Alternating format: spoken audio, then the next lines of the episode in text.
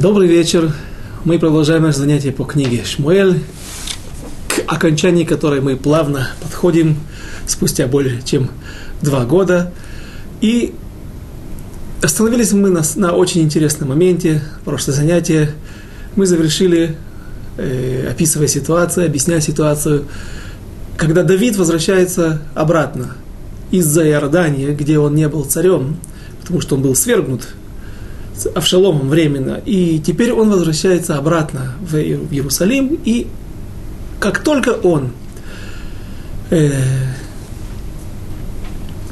подним, поднялся на какой-то паром или какой-то плод, который ма, ма, Маабара, как написано, это плод, паром, то когда он был еще посередине реки Иордан, по-видимому, Э, э, река Иордан тогда была более полноводная, чем сегодня.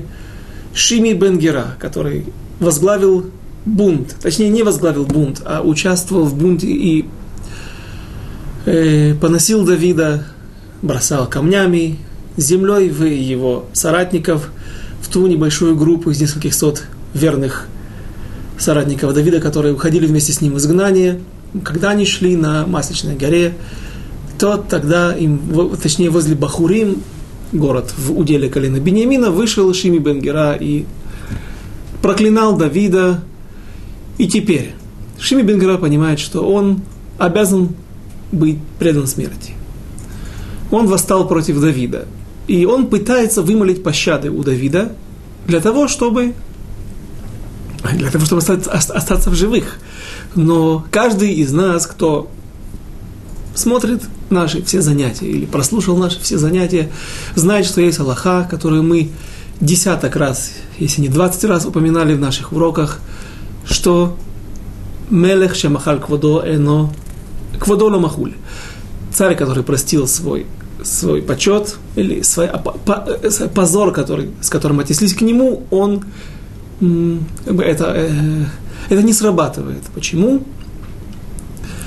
Потому что царь является, он занимает какую-то должность, должность какую-то, должность царя, и она не его, она принадлежит всему народу, она принадлежит Всевышнему. Поэтому позоря, позволяя и прощая позор свой, он тем самым расшатывает устои царства, потому что со временем люди начнут относиться к царю, могут относиться к царю э, легко, и таким образом постепенно, постепенно распространится, э, э, будет расклевание власти в народе Израиля, а царь нужен для народа, для того, чтобы он держал в узде всех евреев, прежде всего в лоне Торы, в лоне, чтобы они выполняли заповедь и изучали Тору.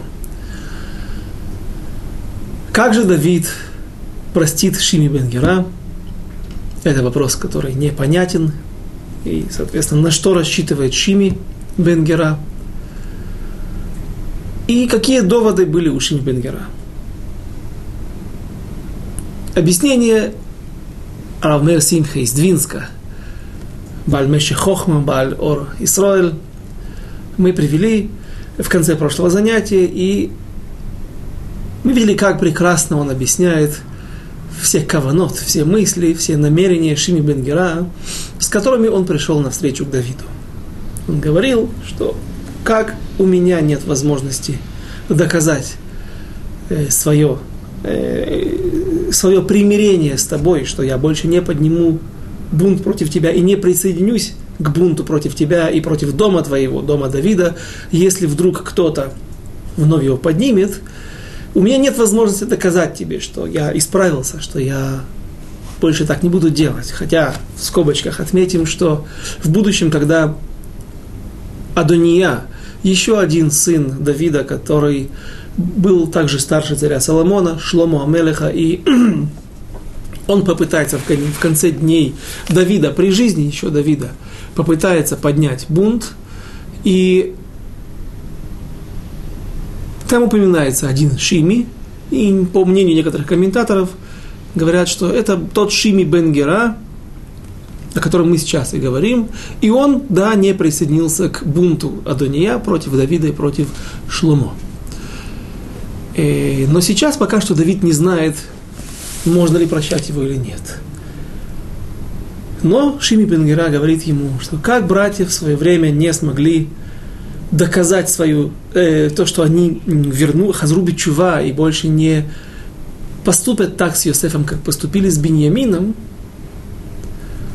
то так и ты, я прошу тебя, прости мне, несмотря на то, что я не могу доказать свою невиновность, или точнее, по, по цельность своей чувы, своего раскаяния, а как мы говорили на прошлом уроке, как говорит Рамбам на основании Гмары в Масехе, в трактате Йона, Йома, извините,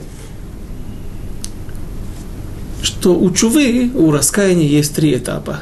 Прежде всего, действительно раскаяться о содеянном преступлении, принять в сердце на себя, что ты больше никогда не будешь так поступать в будущем.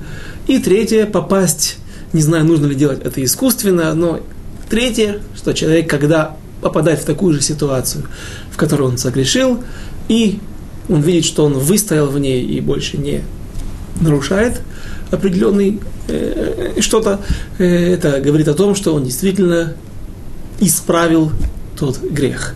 У Шими Бенгара этой возможности нету, и он говорит, вот смотри, тогда Иуда, который был главой всего Израиля, точнее главой среди всех колен, он царь Иуда, царь, он не смог доказать свою невиновность, или что они вновь не поступят так же с Беньямином, с Йосефом. Теперь ситуация меняется наоборот. Ты царь от Иуды, и мы провинились перед тобой. Я беньяминянин, и теперь я прошу тебя, прости меня, то, как простил когда-то Йосеф твоего праотца, родоначальника твоего колена. И еще я добавлю, то, что мы не смогли успеть на прошлом уроке, это еще одна кавана, еще одна мысль, намерение Шими Бенгера. Он говорит, что почему он напоминает Йосефа, или вот я пришел с тысячу беньяминовцами, беньяминянами к тебе сейчас навстречу, я первый. Я первый, потому что именно я буду тем индикатором твоей реакции и залогом твоего успеха возврата на трон. Ведь кто основной желал твоей, твоего свержения? Кто больше всех желал твоего падения? Не только Авшалом, а прежде всего колено Беньямина, потому что они, многие из них, как и я, думали, что ты захватил трон незаконно, и трон принадлежит отпрыскам дома Шауля, царя Шауля из колена Беньямина. И поскольку мы были самыми большими, наверное, участниками и зачинщиками этого бунта, или помощниками Авшалома, то сейчас весь дом Израиля смотрит на тебя, как ты отреагируешь, как ты поведешь себя по отношению к самым главным твоим оппонентам, твоим главным противникам.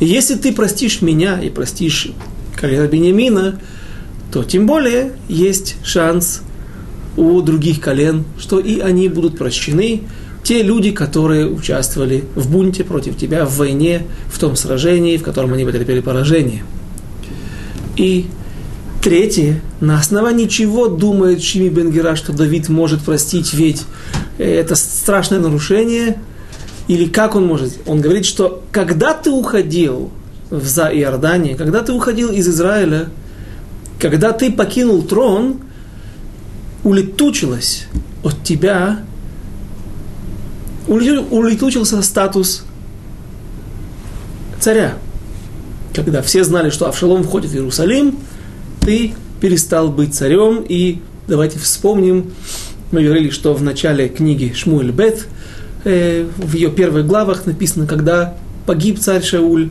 на горах Гильбоа, и Давид возвращается к себе в колено Иуд, э, в землю Израиля, но пока что не в Иерусалим, а только в Хеврон, в столицу Иудеи, то там перечисляются годы, когда правил Давид – и получается, что написано 33 года правил в, Хевро, э, в Иерусалиме,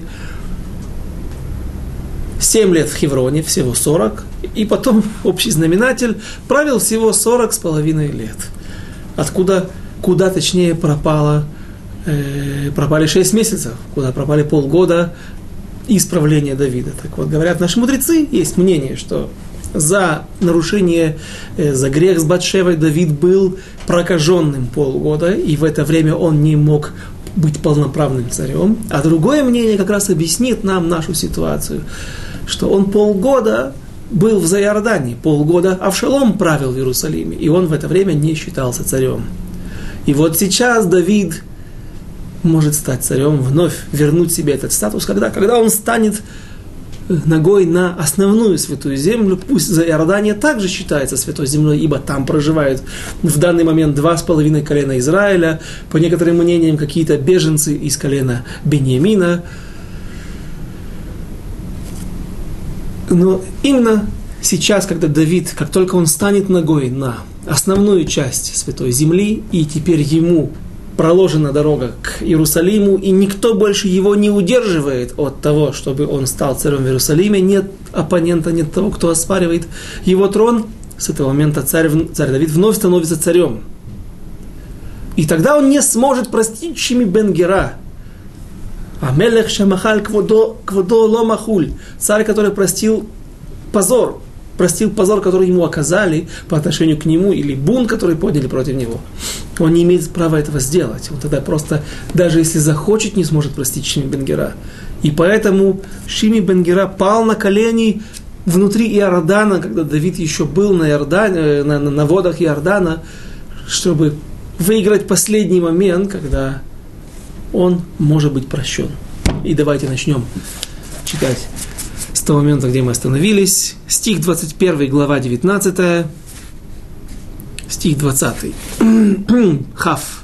ויאמר אל המלך, אל יחשוב לי אדוני עוון, ואל תזכור את אשר האבה עבדיך ביום אשר יצא אדוני המלך מירושלים, לשום המלך אל ליבו.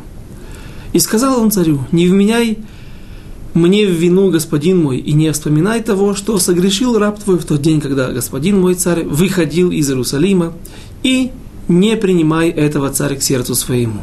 Стих 21.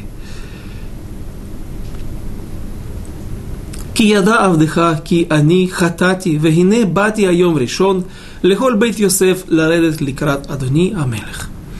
Ибо я раб твой, знаю, что согрешил, и вот ныне пришел я первым из всего дома Йосефа, чтобы выйти навстречу господину моему царю. Стих 22. ויען אבישי בן צרויה ויאמר, התחת זאת לא יומת שמי כי קילל את משיח השם? И сказал, и отозвался Авишай, сын Цруи, и сказал, неужели только поэтому не будет предан смерти Шими, который ругал помазанника Господня? Обратите внимание, здесь Шим, э, Авишай, сын Цруи, которые, как всегда, хватаются сразу же за меч при первой возможности, и у них разговор очень короток. С ним нужно, с Шими Бенгера и со всякими, кто поднимает бунт против Давида, нужно разговаривать и разбираться путем полевого суда. То есть нужно снять ему голову. Авишай предлагает ту же опцию, которую предлагал Давиду, когда Давид шел в изгнание, и Шиби Бенгера совершал свой проступок. Но и мы также уже говорили, что, по-видимому, Авишай был личный телохранитель Давида, потому что он всегда первый, ведь Йоав находится там же, где-то рядом, но он, наверное, находится поодаль со своим отрядом гвардейцев. Или же находится еще там, где-то в Иордании, может быть, на пароме не было места всем.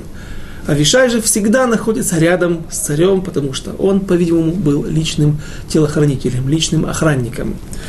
И что он говорит? Он не говорит, а разве не будет предан сегодня смерти Шими, который поднял бунт против царя? Авишай величайший мудрец.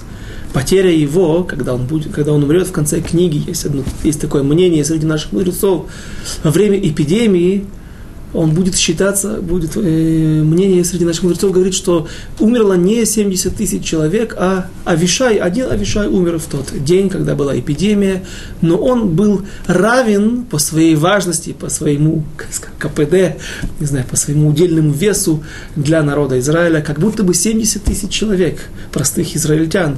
То есть мы видим, какой этот великий человек был прежде всего. Пусть и э, пусть и слишком воинств, чересчур воинственной. И Авишай знает Аллаху, знает, что сейчас Давид не царь, и он, да, может простить по статье «Бунт против царя», простить Шим Бенгера. Но он говорит, есть еще один аспект, есть еще один момент. Помазанник Всевышнего. Не может человек поднять руку или бросить камень, или даже оскорбить помазанника Всевышнего и остаться безнаказанным. Это давайте вспомним то, что Давид всегда говорил тому же Авишаю. Он хороший ученик Давида, когда они сидели, тому же Йоаву, его брату, когда они сидели в пещере. И Давид останавливает всех, кто находится в пещере, и говорит, не поднимайте руку на помазанника Всевышнего. Когда Давид с Вишаем пробрался в стан э, царя Шауля, и они взяли флягу и копье у изголовья Шауля, царя Шауля тогда еще, и Авишай говорит, давай-ка я его проткну, пробью один раз, он не издаст одного звука, и копье войдет в землю, пронзив его тело, царя Шауля. Давид говорит, я утоплю тебя рядом, то есть твоя кровь смешается с его кровью, если ты это сделаешь, клянусь тебе. Не может человек поднять руку на помазанника Всевышнего и остаться безнаказанным. Авишай это знает, и поэтому он говорит Давиду тот же довод сейчас. Твоими же доводами я сейчас оперирую. Посмотри, что он сделал. Хорошо, бунт ты можешь ему простить или не можешь, но не нужно простить. Он, ты выступал в роли простого человека, не царя. Но помазанником Всевышнего ты остался, и никто этого не отменял. Так вот по этой статье ты должен его убить, ты должен его казнить. И он прав. И Давид так и сделает. Когда Давид будет прощаться с этой жизнью, уходить в мир иной, когда он будет чувствовать свою кончину, он, завещая царю Соломону, говорит странные вещи, убей этого, не дай дожить до глубокой седины этому, и так далее, и в том числе Шими Бенгера. Сделай в соответствии со своей мудростью так, чтобы этот человек был казнен. И наши мудрецы не понимают, что это то, что есть, это то завещание, которое человек оставляет, уходя в мир иной, своему сыну, объясняют наши мудрецы, пока эти люди не будут умерщвлены, Давид как бы на, на, на Давиде останется этот грех, это обязанность их уничтожить, их казнить. Давид так не мог поступить по определенным причинам, он не хотел мстить, но он знает, что есть на нем обязанность не как со стороны царя, но как со стороны помазанника Всевышнего расправиться с Шиим Бенгера. И поэтому именно это он оставляет на время Соломона, оставляет царю Соломону Шлома Амелеху, своему сыну. Но сейчас он может это отодвинуть, на более поздний срок, потому что ему важно показать всему народу Израилю, что он не царь мстящий, и поэтому все могут спокойно вернуться под его покровительство, и таким образом Давид планирует восстановить свою власть, полноправную власть над всем народом Израиля. Как Медуяким, как точные слова э, Авишая, сына Цруи, Именно помазанник Всевышнего – это то, та статья, по которой ты не можешь, которую ты не можешь отменить, простить, и по которой ты должен действовать, в соответствии с которой. Стих 23. Хав Гимель. Вайомер Давид. Ма ли велахем бней цруя. Китию ли айом лесатан. Айом юмат иш би Исраэль. Ки хало ядати ки хайом ани мелех аль Исраэль. А теперь очень понятен следующий стих – и сказал Давид, что вам до меня сыны Цруя? Опять сыновья, сыны Цруи, во множественном числе. Йоав, он знает, что Йоав стоит рядышком или здесь на пароме, или там еще на другом берегу, на восточном берегу реки Иордан, и глядя в бинокль или наблюдая за происходящим, недоумевает и не понимает, как Давид собирается простить Шими. И он объясняет им – Сегодня будет помилование. Сегодня я вновь становлюсь царем. Давайте дочитаем, извините. И сказал Давид, что вам до меня, сын Ицруи, что будете мне сегодня помехой? Помехой к чему? К возвращению на престол и распространению моей власти вновь над всем Израилем. Сегодня ли умерщвлять человека в Израиле? Ведь знаю я, что ныне я царь над Израилем. Все понятно. Стих 24. Хав далит. Вайомер хамелех эль шим'i. Ло тамут ваишава ло хамелех. И сказал царь Шими, не умрешь ты, и поклялся ему царь. говорят наши мудрецы, а точнее, параллельное место, к которому мы давно не прибегали вместе с вами, Диврей Аямим, когда описываются эти же летописи былых дней, когда описываются эти же строки, Давид говорит, там э, написано так, и покнял, поклялся ему мечом. И написано, Шим, поклянись мне, если умертвишь меня мечом. Э, и задают вопрос наши, на, на, на, на наших источниках мудрецы, ну, что Шими был типеш, Шими был глупец. Что же он просит Давида, поклянись мне мечом, что, или что ты не умрешь от меча. От меча не умрешь, а на электрическом стуле можно будет посадить его. От меча не умрешь, а стрелой или из оружия можно будет застрелить. И так далее. Повесить. Шими был, конечно же, не глупец. Как мы уже говорили, Давид возьмет его сразу же после этого бунта для Шломо, для Соломона, своего сына, быть ребе, быть главным духовным наставником. Пусть не удивляются люди, слыша это, потому что он был лучший. Давид для лучшего, для будущего царя должен взять лучшего Меламеда, лучшего Ребе в хедере. Поэтому он устраивает его в лучший хедер, в хедер Шими бен Гера. И он знал, он, наверное, знал, что он не будет его обучать чему-то неправильному, потому что у нас была возможность убедиться в том, что он не поднимет больше бунт в будущем. Но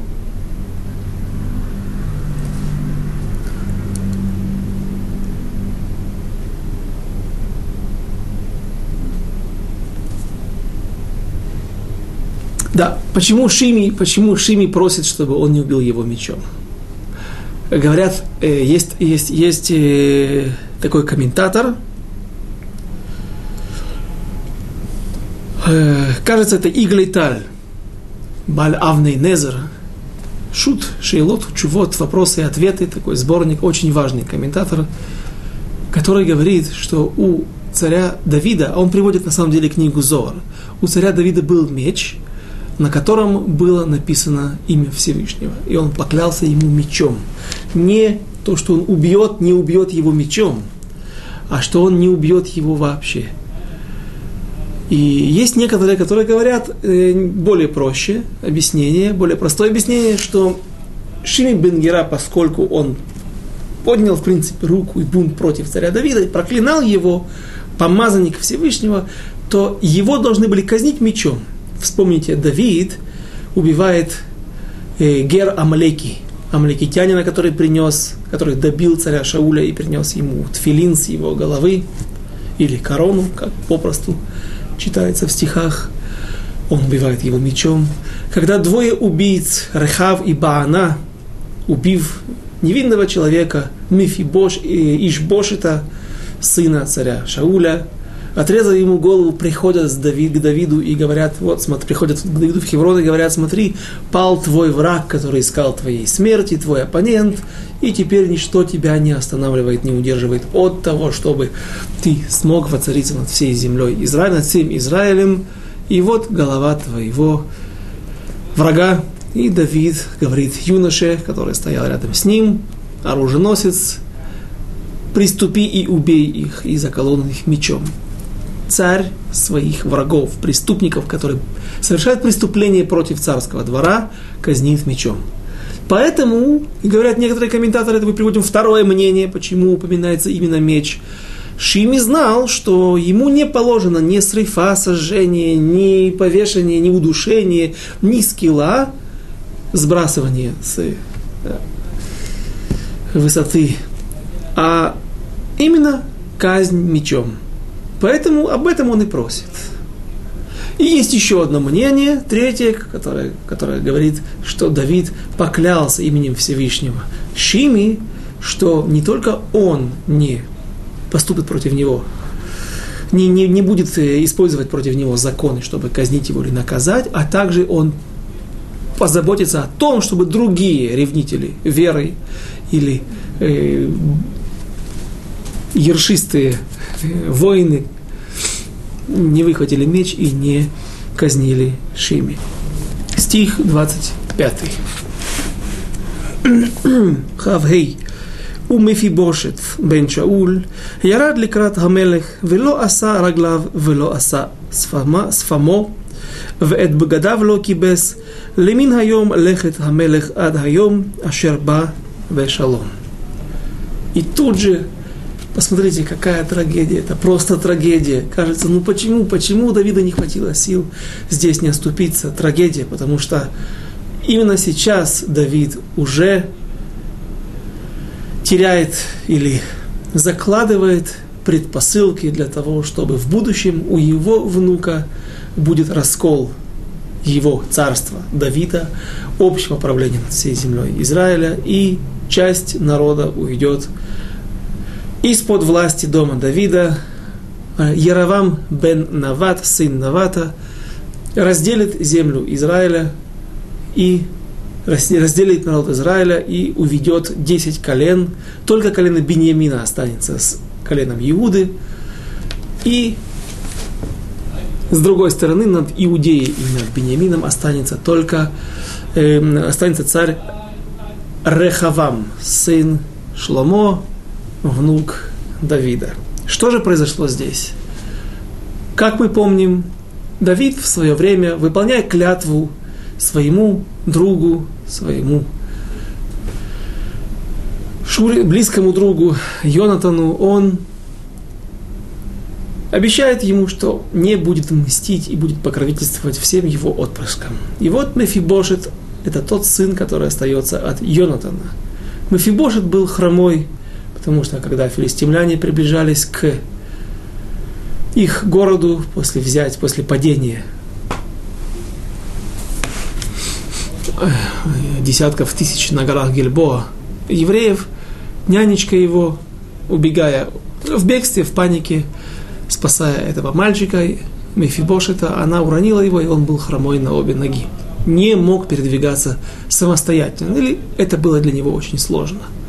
Когда же Давид, Давид придя к власти над всем Израилем, он привозит, при, при, приглашает его в Иерусалим из Иордании, вспомните, из того же самого места, Мелодавар, где Давид потом проводил свои полгода в изгнании во время бунта Авшалома, и усаживает его за свой стол, и тот является тем человеком, который миохлей шульханошель Давид, из э, кушающих со стола Давида.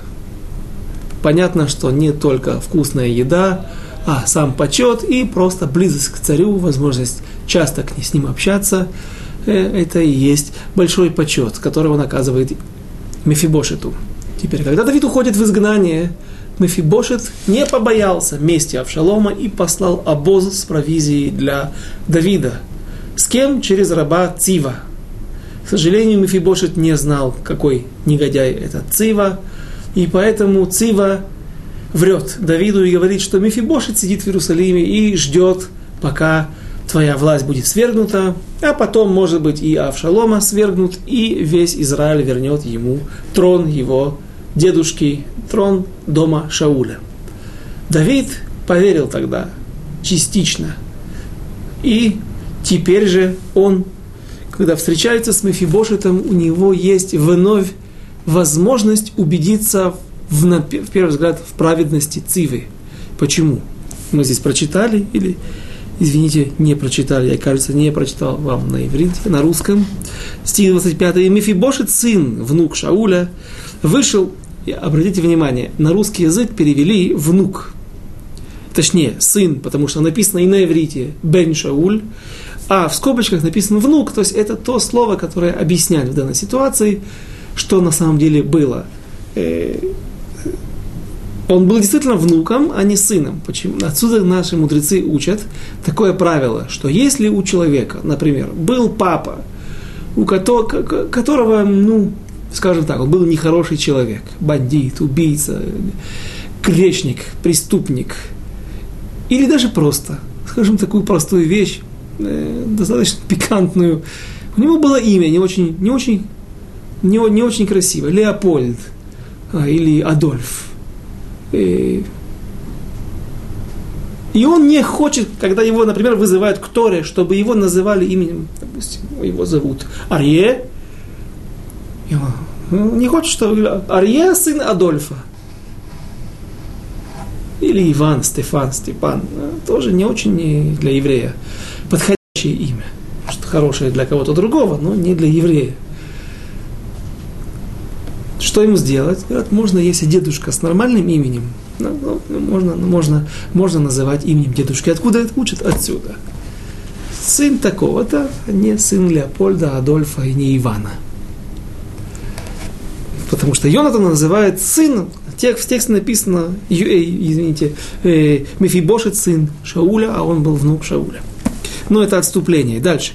И Мефибошет сын Шауля вышел навстречу царю а он не омывал ног своих и не правил усов своих. Бороды тогда не брили, но усы можно сбривать для того, чтобы оставить какую-то отверстие, амбразуру для того, чтобы туда можно было вложить еду. Иначе это будет просто ну, неудобно, некрасиво, и даже э, человек будет просто пачкаться, пачкать свои усы. Поэтому это подправлять э, можно было, также мы видим отсюда. Так вот он своих усов не правил, и одежды своей не мыл с того дня, как ушел царь, и до того дня, как он благополучно возвратился. И смотрите, у Давида есть, кроме того, что Цива помог ему в такой тяжелый момент для Давида, теперь есть еще один, один довод э, поверить, что Цива был прав. Потому что все эти признаки, не, не стиранная одежда, не омывал ног и тело, неподправленные усы, и что там еще было.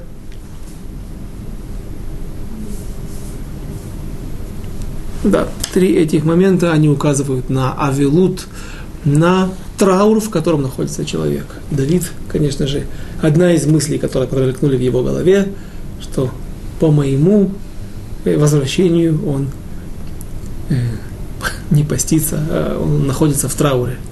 А на самом деле наши мудрецы говорят, что в этот момент, в это время он был в трауре из-за того, что он потерял, умер кто-то из его близких, по которым сидят Шива, и по которым нужно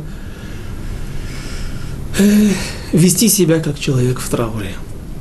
И Давид делает тот ужасный проступок, он верит, не верит, точнее, оправданием Мефибошета, и говорит, ты с Цивой разделишь саде поле. Когда Давид уходил из, в изгнание, он сказал Циве, вот все, что принадлежит твоему хозяину. Мефибошету все будет принадлежать тебе. Тогда почему он так пасак? А он не пасак, псак это установление, вердикт. Он не установил, потому что он не мог установить, он не был тогда царем вновь. Нам помогает объяснить объяснение, что понять, помогает понять объяснение что Давид не был царем, поэтому его слова не носили никакого законодательного характера. Теперь же, когда Давид возвращается, и он видит Мефибоша, то он все же пытается ладун отолихавсхуд, пытается оправдать его, и действительно вердикт, который он выносит, он уже более легкий. Он оставляет половину имущества Мефибошету, а половину отдает Циве в награду за то, что Цива, негодяй, якобы помог ему с провизией во время бегства Давида из Иерусалима. И давайте прочтем, я немножко забежал вперед, прочтем эти стихи, и потом попытаемся каким-то образом объяснить, как же так. Стих 26. Ваиги кива Иерушалаим ликрат хамелех, вайомер ло хамелех, лама ло алахта ими мефибошет. И было, когда он пришел в Иерусалим, чтобы встретить царя, сказал ему царь, почему не пошел ты со мной в Мефибошет? Стих 27. ויאמר אדוני המלך עבדי רימני, כי אמר עבדך, אחבשה לי החמור וארכב עליו עליה, ואלך את המלך, כי פיסח עבדך. И сказал он, господин мой, «Слуга мой обманул меня, так сказал раб твой, оседлаю я себе ослицу и сяду на нее верхом, и отправлюсь с царем, ибо хромой раб твой». Стих 28. «Ва «Ваирагель бе авдеха эль Адони Амелех, Адони Амелех кемалах элаким, ваасе э, атов бейнеха». А он оклеветал раба твоего перед господином, моим царем, но господин мой царь подобен ангелу Божьему, то есть Мефибошет надеется, что царь Давид все же не будет сейчас принимать все на веру и не будет делать э, необдуманных поступков. И говорит ему, что ты как ангел Божий, ты сделай, устрой расследование, подумай, прав ли Цива или нет, поступай, как тебе угодно. Ведь был, стих 29, Хав Тет, כי לא היה כל בית אבי כי אם אנשי מוות ישראל לאדוני המלך ותושת את עבדיך באוכלי שולחניך ומה יש לי עוד צדקה ולזעוק עוד אל המלך. Ведь был весь дом отца моего повинен смерти перед господином моим царем, а ты поместил раба твоего среди тех, кто ест за столом твоим. Какое же еще имею я право жаловаться царю? Но Давид прерывает Мефибошета на половине его, на середине его речи и говорит ему, «Вайомерло», стих 30, «Ламет, вайомерло амелех, лама тедабер от двореха, амарти, ата вецива, тахлеку эт асаде». И сказал ему царь, «Зачем ты говоришь эти?» И еще и эти слова, «Я говорю, ты и Цива разделите между собой поле» стих 31, «Вайомер Мефибошет эль Амелех, гам это коль яках ахари, ашер баадони Амелех башалом эль бейто». И сказал Мефибошет царю, «Пусть он возьмет даже все, коль вернулся господин мой царь благополучно в дом свой». Адка. В этот момент, когда сказал, сказал Давид, ты и Мефибошет и Цива – Тахлеку эт асаде, разделите поле, разделите все имущество, которое было дано мною тебе, когда я вернул, было возвращено твое поле, твое имущество. Тебе все это вы разделите. Так в этот момент вышел бат, коль раздался громогласный, глаз с небес и сказал, Яровам верехавам ехлеку эт Израиль. Они, Яровам и Рехавам разделят народ Израиля. Те же самые слова, которые Давид говорит здесь, прозвучат потом из уст Рехавама. И в этот момент Давид стал причиной будущего раскола народа Израиля. Слишком большая ответственность. Слишком большая ответственность, за которую Давид расплачивается уже давно. Батшева, мы говорили, что по закону ему не, не грозило никакое наказание, а только наказание со стороны аморального поведения, но из-за его положения, из-за того, что он занимает такую должность, это преступление носит совершенно иной характер. И также здесь Давид принимает лошонара. Многие говорят лошонара. Говорят наши мудрецы, что практически нет людей на земле, которые могут сказать, что они чисты от воровства, или авака гезель, на пыли, то есть какого-то, как, все равно какого-то отношения к воровству они не могли избежать в течение жизни. И лашон ара. И злословие. Как же Давид оступился? Пусть и были основания для этого. Пусть все очень под, под, подходило здесь, все очень совпадало – но все же речь идет о Давиде. И совсем недавно на недельную главу Ваера, которая, недельную главу, которую мы читали в прошедшую субботу, весь народ Израиля, я услышал такое объяснение. когда, когда Всевышний говорит Аврааму, возьми своего сына, единственного, Ицхака, которого ты любил, любишь, и принеси мне его в жертву на Гара Мурья, на горе, на храмовой горе. И вот Давид, э, извините, царь Авраама Вину приходит с ним, со своим единственным сыном Ицхаком, и почти зашхитовал, зарезал его на жертвеннике. Ангел останавливает его руку и говорит ему, возьми другую жертву, потому что жертва должна быть принесена – и тогда он посмотрел, бросил свой взгляд и увидел, что в каких-то кустах, в чаще, каких-то э, густых, густого кустарника запутался своими рогами баран. У него, как известно, рога закрученные, поэтому легко ему запутаться и не так просто выйти.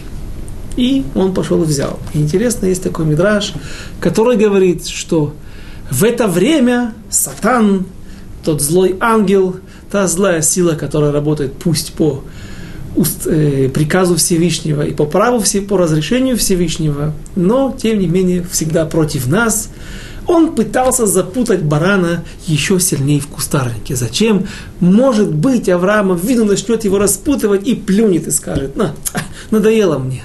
Это настолько выглядит глупо и смешно. Авраам Авину, который сейчас совершил такой подвиг, или не подвиг, а такой поступок, он вышел из страшнейшего испытания, которое, я не знаю, я не специалист по всей Торе, но мне кажется, что такого испытания это, наверное, самое тяжелое испытание, которое может только вынести человек, живущий на земле, рожденный матерью. И вот после того, когда он находится на Беказот Даргагвуа, на такой возвышенной ступени, сейчас он поленится, чтобы распутать какой-то кустарник и разрезать, может быть, даже ветки тем же ножом и взять оттуда барана. На что рассчитывал сатана? Говорят наши мудрецы, будь на чеку всегда, будь готов. И, может быть, даже именно эта ситуация была очень сложная, как раз когда человек в состоянии эйфории. Слава Богу, сына. Сын остается жив, единственный наследник. Слава Богу, я выполнил, выстоял в этом. И теперь, ну, какая-то другая мелочь. Теперь можно уже и не обращать на нее внимания – сатана, сатан, Ецар Ара всегда действует до конца и надеется сбросить человека в пропасть, сбросить его в бездну. И, как мы видим в ситуации Давида, в ситуации Давида он, да, смог это сделать. Потому что Давид, уходя в изгнание, когда он говорит «Мали велахем бней цруя, шиикалель ки Ашем амар калель», когда Давид говорит Авишаю, сыну Цруи, и Йоаву, который стоит рядом, и который предлагает снять голову Шми Бенгерая, он говорит, что мне и вам, сыновья Цруи. Ведь Всевышний сам сказал ему проклинай. Такая ситуация, когда Давид принижен, унижен, втоптан в грязь, и есть вся возможность, все возможности, чтобы остановить этого негодяя, которому полагается и так смерть. Потом все равно придется с ним расправляться. Почему не прекратить это сейчас? Давид говорит, Всевышний сказал ему, проклинай. Говорят, говорят, говорит наша традиция, что в этот момент Давид удостоился чести быть четвертой ногой, регеру колесницы, не понятно, колесницы, э, колеса, четвертым колесом, колесницы или четвертой ногой у трона Всевышнего. Авраам, Ицхак, Яаков, наверное, Моше должен был быть по, по, по порядку, в соответствии с хронологией. Аарон, Йошуа, не знаю кто еще.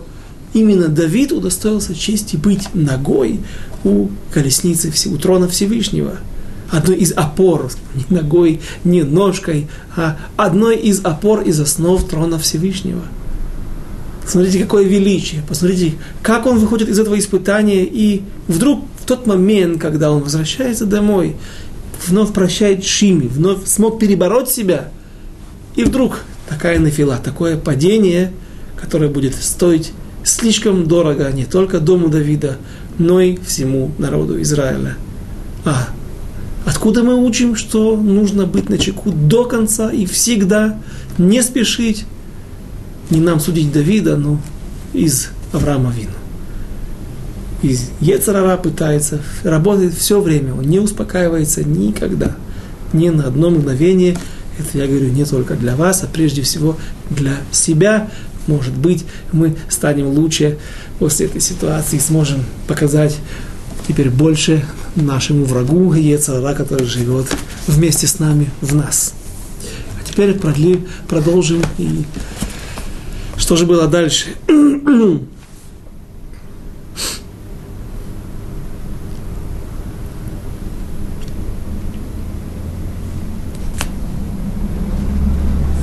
стих 33. Ламет Гимель. У Барзилай закен от бен нет, 32 извините, ламет бет. У Барзилай Гилади Ярат ме Раглим, Ваявор эт Хамелех Ярден, Лешалхо эт Байрден. А и Барзилай Гил из Гилада, Гила, Гиладянин, спустился из Роглим, город, место, где он жил, и перешел с, с царем через Ярден, чтобы проводить его за Ярден. Стих 33. У Барзилай закен меод бен шмона, шмоним шана, והוא כלכל את המלך בשיבתו במחניים, כי איש גדול הוא מאוד.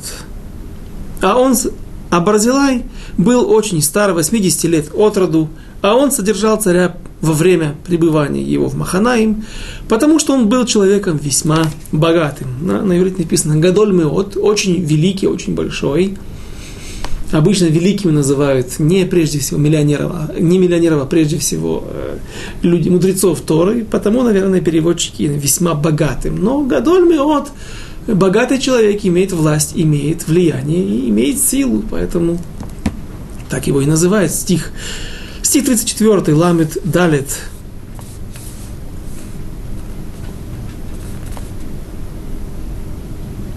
ויאמר המלך אל ברזילי, אתה עבור איתי וכלכלתי אותך עמדי בירושלים. И сказал царь Барзилаю, иди со мной, и я буду содержать тебя у себя в Иерусалиме. 35.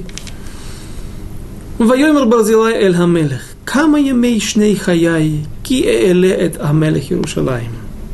Но Барзилай сказал царю, сколько лет мне еще осталось жить, чтобы идти с царем в Иерусалиме. Здесь вновь в скобках добавили слово «еще осталось жить», а я бы сказал, и даже сейчас, просто сколько мне лет, не только сколько я смогу еще лет получать удовольствие от близости с царем, а прежде всего даже сейчас мои все чувства уже притупились, аппетит уже не тот, получать удовольствие от этого мира я не могу в такой степени, как я был, как, как, как то, когда я был молодым, Поэтому мне лучше остаться у себя на месте, в, своих, в своей земле, возле своих праотцов, которые похоронены там. А вот сыновья мои, да, им это уже будет важно, и поэтому пусть они будут э, теми, которые будут кушать с тобой за одним столом. Стих 36. Бен шмоним шананухи айома, эда бен тов лара, אם יטעם בדבר את אשר אוכל ואת אשר אשתה, אם אשמע אות בקול שרים, שרים ושרות, ולמה יהיה עבדך עוד למסע אל אדוני המלך. 80 лет мне ныне, отличу ли я хорошее от худого, почувствует ли раб твой вкус в том, что будет есть, и в том, что будет пить, разве слушать мне еще голос, голоса певцов и пев, певиц? Перевод наверняка неправильный. Это э, запрещено это делать. Как можно слушать голос женщины, певцов, певиц, песнь и песнопений, может быть, есть шир мужского рода, есть шира женского рода. Э, шир всегда называют простое песнопение, а вот э, какие-то гимны или шира, которую пела Хана, помните, 10 песни сказаны были в этом мире, девять уже сказаны, первый, первый человек, потом Хана, э, Моше Рабейну, э, народ Израиля после, после спасения их от египтян на море, э, Хана, кто еще, царь Соломон, Шира Ширим, все, и так далее, двора, а тоже это было до этого по хронологии, в книге Шофтим судей. И десятая песня будет сказана, когда придут народы Израиля, соберется весь из изгнания в Израиль и это будет во времена прихода Машеха, так, там называется Шира. Шир – это мужчина мужского рода, который не может забеременеть, забеременеть а вот э, женщина может, и поэтому Шира женского рода, что она будет более полная, более как бы, несущая в себе еще что-то, когда придет Машиах, когда природа, когда весь мир будет уже окончательно исправлен, то есть что, что-то несущее в себе еще Поэтому называется шир шира. Поэтому ну, сказать здесь, что я буду, не могу слушать голос певцов и певиц, это, это уже слишком, это неправильно, по моему скромному мнению. Дальше, мы не закончили 36 стих. «И зачем же раб твой будет в тягость господину моему царю? Только перейдет раб твой с царем через Ярден, за что же наградит меня царь такой наградою?» Стих 37, давайте, мы не прочли на иврите. Кимиат Явор Авдеха Эт Хайрден, это Мелех Велама Игмелейни Хамелех Агмула Азот. Стих 38, Ламит Хет, Яшав на Авдеха, Вумат Беири им Кевер Ави Вейми, Вегине Авдеха Кимехам Химехом, Явор им Адани Хамелех, Ваасело Эт Ашер Тов Бейнеха. Позволь же возвратиться рабу твоему и умру я в своем городе при гробнице отца моего и матери моей, а вот раб твой, кимам, сын его, пусть отправится он с господином моим царем и делай с ним, что тебе угодно. Стих 39. ויאמר המלך איתי יעבור כמעם ואני אעשה לו את הטוב בעיניך וכל אשר תבחר עלי אעשה לך. И сказал царь, пусть будет со мной кимам, и я сделаю для него то, что угодно тебе, и все, чего бы ты от меня пожелал, не пожелал, я сделаю для тебя. стих 40. ויעבור כל העם את הירדן, והמלך עבר, וישק המלך לברזילי, ויברכהו, ויושב למקומו. И, под, и перешел весь народ через Ярден, и перешел царь, и поцеловал царь Барзилая, и благословил его, и возвратился тот в, свое, в место свое. Стих 41. Сегодня последние минуты почти не смотрю на вас, потому что больше работаем с чтением текста. Стих 41. Ваявор Гамелех Гагильгала, Вехимхан Авар Имо, Вехол Ам Иуда, Ваевиру, Ваевиру эт хамелех вегам хаци ам Исраэль.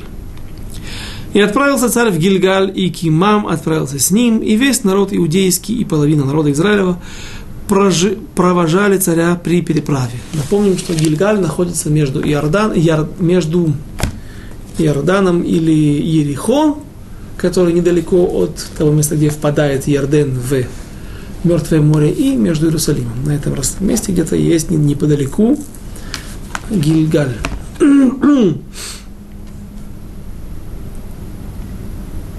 Стих 42. И еще одна проблема.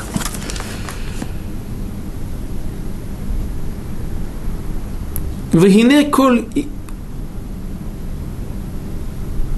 והנה כל איש ישראל באים אל המלך ויאמרו אל המלך מדוע גנבוך אחינו איש יהודה ויעבירו את המלך ואת ביתו את הירדן וכל אנשי דוד עמו. И вот пришли все израильтяне к царю и сказали они царю, почему похитили тебя братья наши, люди иудины, и переправили через Ярден царя, и дом его, и всех людей Давида с ним. Стих 43.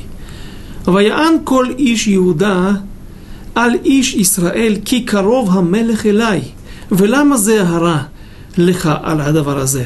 האכול, אכלנו מן המלך, им нисет ниса лану.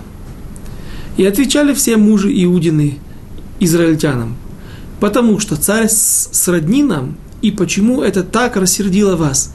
Разве мы что-нибудь съели у царя или унесли с собой в подарок? Стих 44, Мем Далет. Ваян иш Исраэль эт иш Иуда вайомер. עשר ידות לי במלך, וגם בדוד אני ממך, ומדוע הקלתני ולא היה, דבר, ולא היה דברי ראשון לי להשיב את מלכי Ваекеш давар иш Иуда мидвар иш Израиль. И отвечали израильтяне Израиль мужам Иудиным и сказал, десять частей колен моих у царя, ядот, десять пальцев на руке, десять то. А и у Давида больше моих, чем твоих. Так зачем же унизил ты меня? Разве слово наше о возвращении царя нашего не было первым? Но жестче было слово мужей Иудины, чем слово израильтян. На этом заканчивается глава 20. И у нас остается несколько минут для того, чтобы сделать задел в следующей главе. Что же здесь произойдет? Глава, 2, глава 19, извините, мы закончили. Начинаем, приступаем к главе 20. Перек Хав, посук Алиф. Вышам никра иш блиаль, ушмо шева бен бихри. Иш Йемини, Вейткаббе, Башофар, Вайомер, Эйн лану хелек бедавид, Вело нахала лану бвенишай. Иш леохалав Исраэль.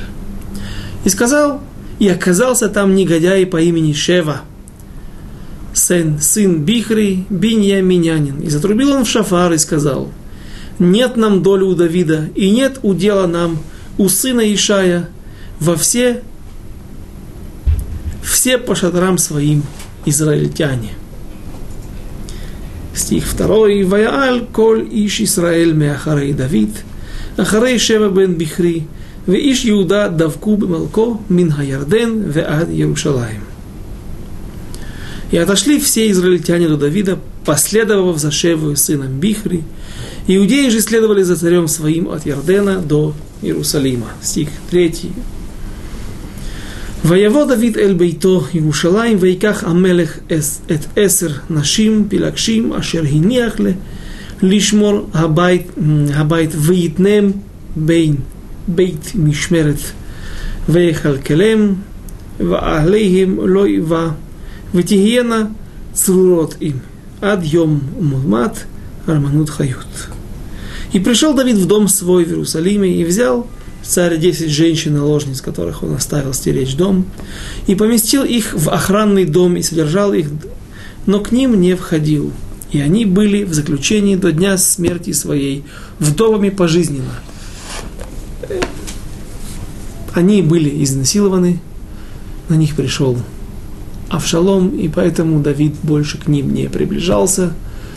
У царя более строгие законы, есть иные объяснения этому, но давайте не будем на, это, на, этом, на этом концентрировать наше внимание, а поговорим, поговорим о бунте Шеви, Ши, Шими, Шева, сына Бихри.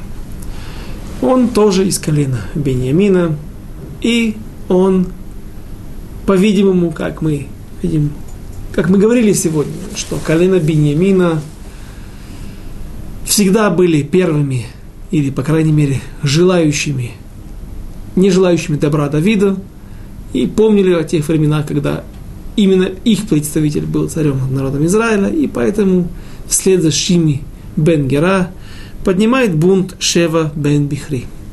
Но Давид в следующих стихах скажет, что этот бунт, он более страшный для нас, чем бунт Авшалома. В чем же дело? В чем же строгость такого преступления? В чем строгость преступления Шими бен Гера? Э, и прежде всего давайте посмотрим книгу Мелахим.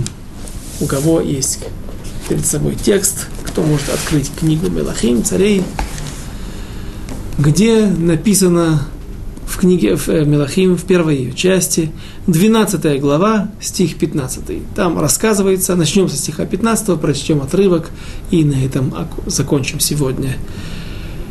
Там говорится о том, что возникает конфликт у внука царя Давида, сына царя Соломона, Рехавама, со старейшинами, с народом Израиля. И происходит там такое. «И не внял царь народу, ибо суждено было Господом, чтобы исполнилось слово его, которое изрек Господь через Ахия Шилони, пророк, Яроваму, сыну Невата, и увидели все израильтяне, что царь не внял им. И отвечал народ царю и сказал, что за доля у нас в Давиде? Нет нам удела у сына Ишая. Точно те же слова, которые сейчас произносит Шими Шева бен Бихри, скажет потом Рехавам, Яровам бен Нават Рехаваму и разделит и уведет народ Израиля. В чем же строгость этого бунта? Как он будет подавлен удачно? Кем? Об этом мы поговорим, поговорим на следующем занятии через неделю. До свидания. Шалом аль.